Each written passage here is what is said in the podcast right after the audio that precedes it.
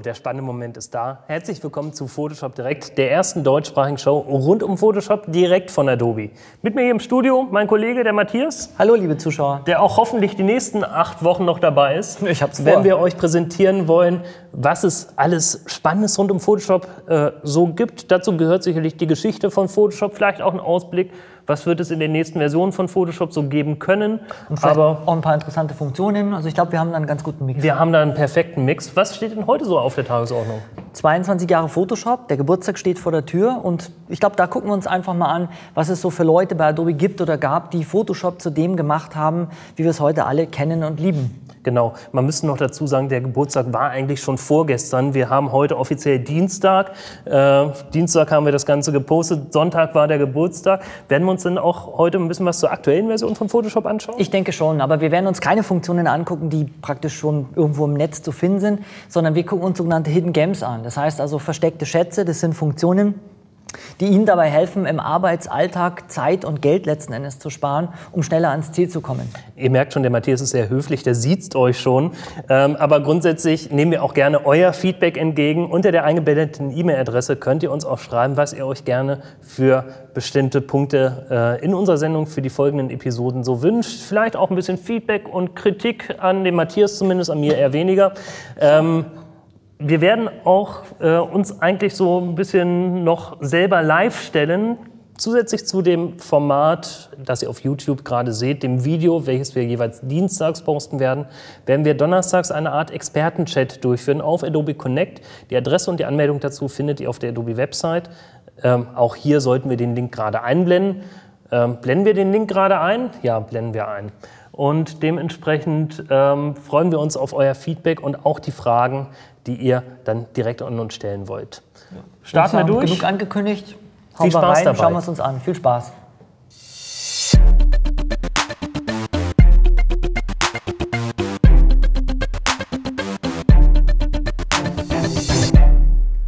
Photoshop 22 Jahre, da versteckt sich eine ganz tolle Geschichte, eigentlich auch zu einem richtig tollen Produkt. Ich habe hier ein paar PowerPoint-Folien vorbereitet, um das Ganze zu illustrieren. Das ist nicht dein Ernst, Matthias, oder? was machst du denn da?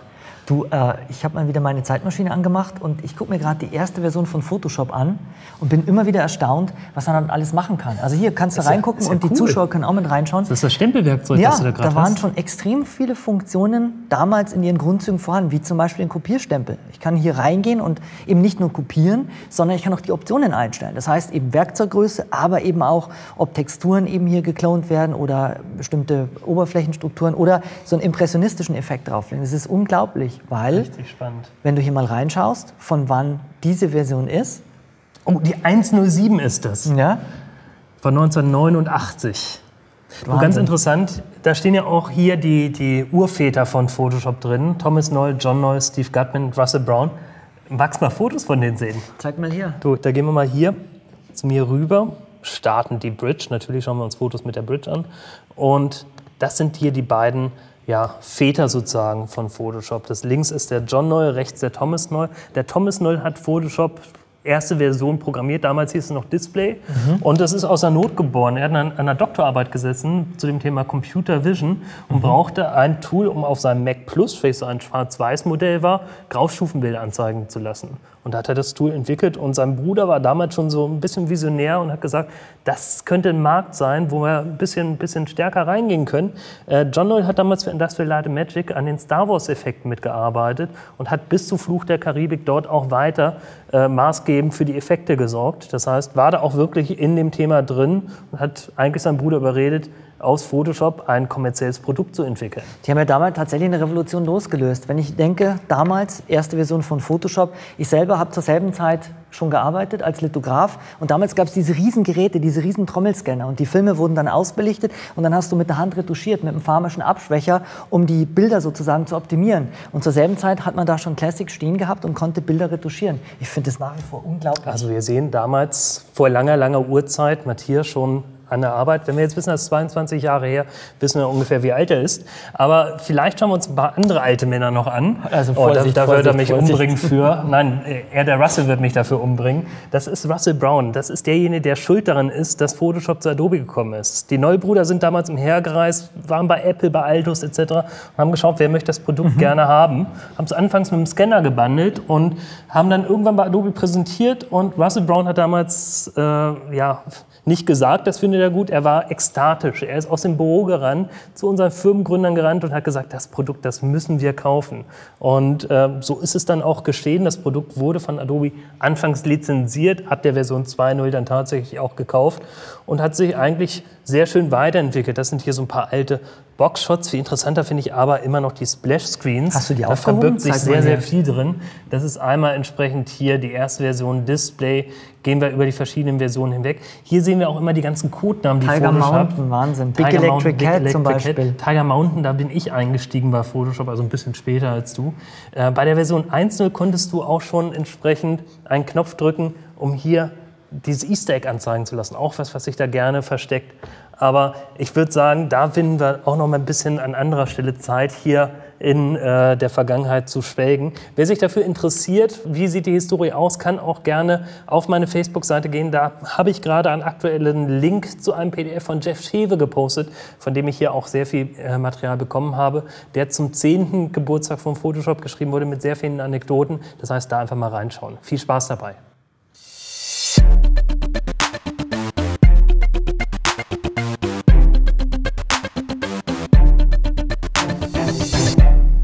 Okay, dann schauen wir uns die Hidden Games doch einfach mal an. Ich habe hier mal was vorbereitet. Das ist ein Schwarz-Weiß-Bild.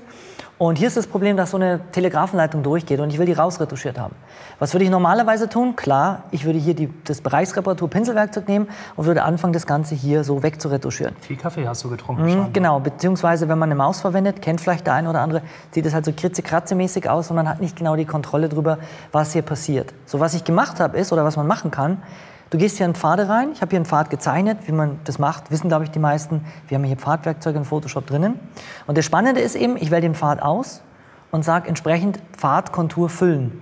Nehme das Bereichsreparatur-Pinselwerkzeug, Cool. sage okay und es wird vollautomatisch hier rausretuschiert und ich habe keine Probleme mit irgendwelchen tattrigen Händen, was auch Das immer. heißt, du kannst an jedem Pfad auch dieses Werkzeug anwenden. Genau. Ja, super. Klasse. Inhaltssensitives Füllen ist übrigens auch mein Lieblingsthema. Ähm, eins meiner Lieblingsfunktionen in Photoshop CS5. Und ich habe hier mal ein Bild aufgerufen, wo man gleich sieht, war eine tolle, eine Wahnsinns-Location, ein Hoteldach bei schönem Wetter in Bonn. Nur ich habe eigentlich das Foto versaut hier. Das heißt, ich habe hier die Dachkante mitgenommen, ich habe den Blitz rein fotografiert und vor allen Dingen habe ich hier hinten die Klimaanlage und die Satellitenschüsseln mit äh, sozusagen in das Bild gezogen. Jetzt könnte ich hier beschneiden oder ähnliches. Das würde unschön werden. Wenn ich das hier per Hand retuschiere, brauche ich Stunden für. Und ich habe dann überlegt, kann ich hier nicht diesen Bereich inhaltssensitiv füllen? Geht in die Hose, da hast du wahrscheinlich das rote Kleid mit drin. Das war genau der Punkt. Ich, der inhaltssensitives Füllen weiß halt nicht, woher soll es füllen. Soll ich vom Kleid füllen? Soll ich vom Dach füllen? Oder soll ich vom Himmel füllen? Und ich gebe ihm hier einfach eine kleine Hilfe mit. Ich wähle mir hier den Bereich aus, der gefüllt werden soll und bringe diesen auf eine neue Ebene. Das kann ich mit Command J, Steuerung J bei Windows sehr einfach tun. Das heißt, auf dieser neuen Ebene habe ich jetzt nur noch Himmel und die Satellitenschüssel. Ich gehe jetzt hier hin und wähle mir den Bereich aus, damit es richtig passgenau ist, sage ich jetzt Auswahl transformieren und verkleinere mir meine Auswahl genau auf die störenden Elemente und sage nun zu diesem Bereich, den möchte ich inhaltssensitiv füllen. Photoshop kennt jetzt nur auf dieser Ebene Himmel und die störenden Elemente. Das heißt, er wird schauen, was kann ich da reinsetzen, wenn ich das da weghaben soll. Also nimmt er doch wohl den Himmel. Und wenn ich das jetzt wieder auf meine normale Ebene lege, dann ist es perfekt und schon habe ich diese störenden Elemente ich wusste innerhalb von einem das Klick geht. entfernt. Spannend. Hast du noch was? Ich habe auch noch einen.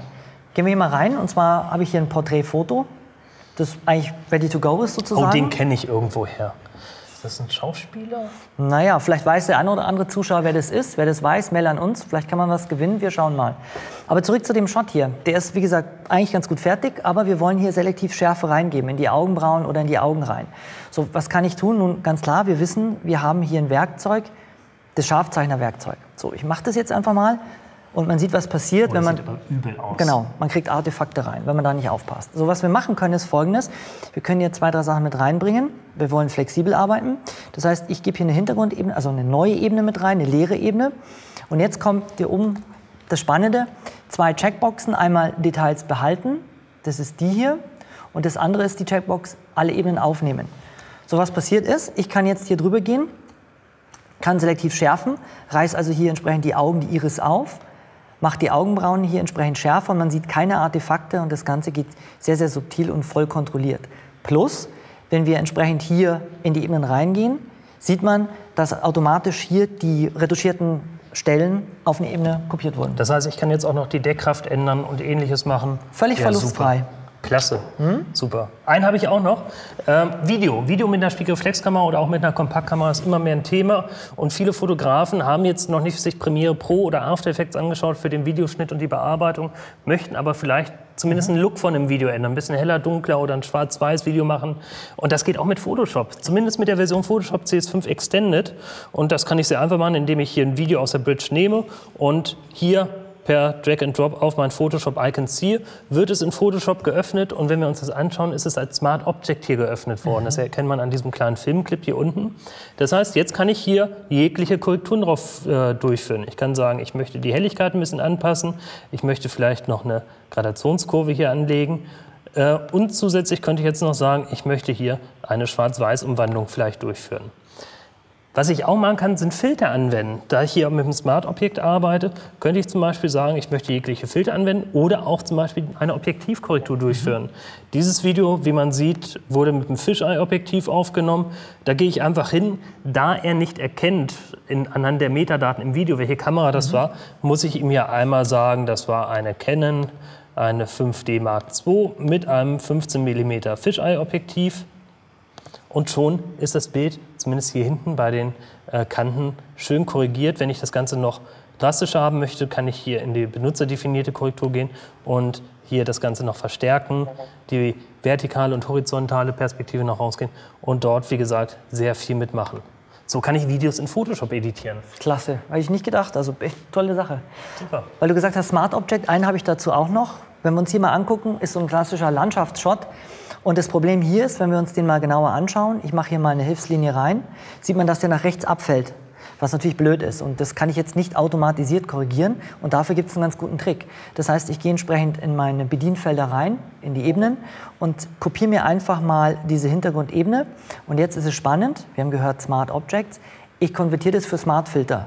Was passiert ist, diese Ebene ist eben ein Smart Object. Und alles, was ich jetzt anwende, ist völlig reversibel. In dem Fall Formgitter. Viele verbinden Formgitter mit irgendwas deformieren. Man kann aber auch sehr subtil damit retuschieren. Das heißt, ich setze hier entsprechend mal Punkte rein, einen hier, einen entsprechend hier außen mal und vielleicht einen in die Mitte. Und dann kann ich sagen, okay, ich ziehe das hier einfach hoch.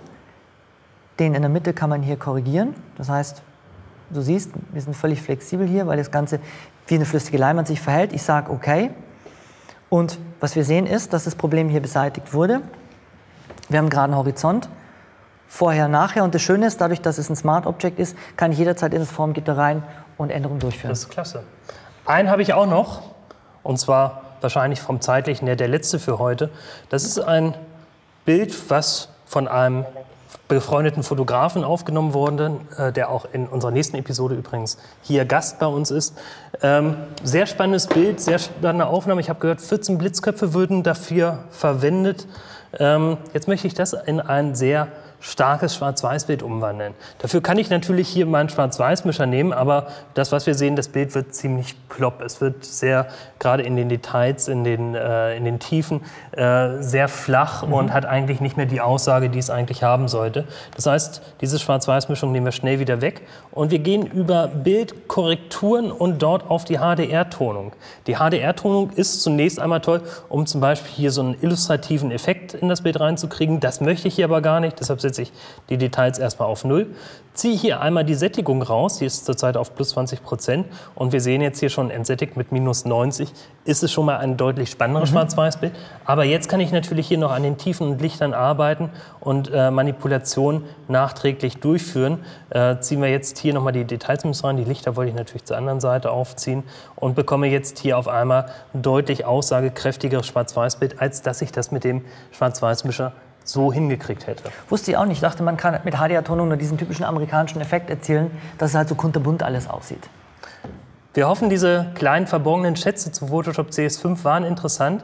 Wenn ihr euch dafür mehr interessiert und auch generell zu anderen CS5-Produkten euch für die verborgenen Schätze in diesen Produkten interessiert, dann möchte ich euch auf die Adobe E-Seminarswoche von dem 27.02. beginnend hinweisen. Dort werden wir täglich ab 18 Uhr ein Produkt aufgreifen zum Thema Web, Video, Publishing, äh, natürlich Photoshop und auch Acrobat und euch abends so ein bisschen die verborgenen Geheimnisse in diesen einzelnen Produktlinien präsentieren. Informationen findet ihr hierzu auf adobe-eseminars.de. Viel Spaß dabei!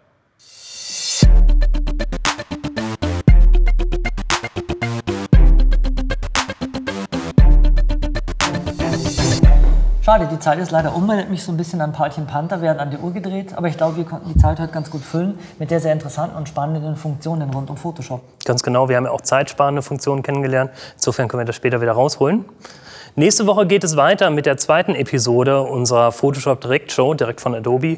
Äh, diesmal zum Thema dann mit einem Gast rund um Adobe Photoshop Lightroom 4, die Public Beta, werden wir uns gemeinsam anschauen. Was haben wir nächste Woche noch? Natürlich den kreativen Tellerrand. Das heißt, hier werden wir natürlich hands-on wieder sehr, sehr interessante Funktionen von Photoshop sehen. Und dann auf jeden Fall auch, wenn ihr direkt jetzt am Dienstag euch das Video anschaut, denkt daran, am Donnerstag findet unser Expertenchat auf der Adobe eSeminars Plattform statt. Auf der Adobe Website findet ihr alle Informationen dazu. Und wir würden uns auf jeden Fall über eure Fragen und euer Feedback vorher per E-Mail freuen. Ja. Haben wir's? Wir wünschen euch viel Spaß mit Photoshop und noch eine schöne Woche.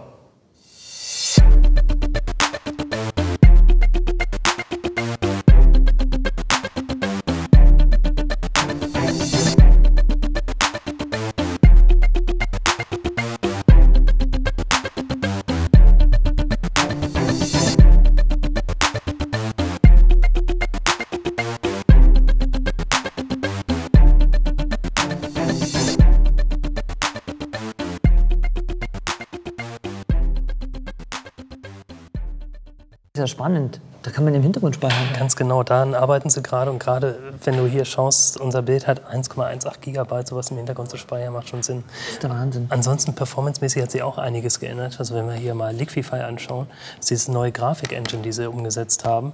Und wenn ich jetzt hier durchgehe, äh, ich kann das in Echtzeit verflüssigen, obwohl es ein Gigapixel ist. Das ist ja brutal, wie flüssig das ist. Hey, sag mal, filmst du das? Hey, das geht aber das gar geht nicht. nicht. Nee, Komm, nee, bitte, nee, bitte.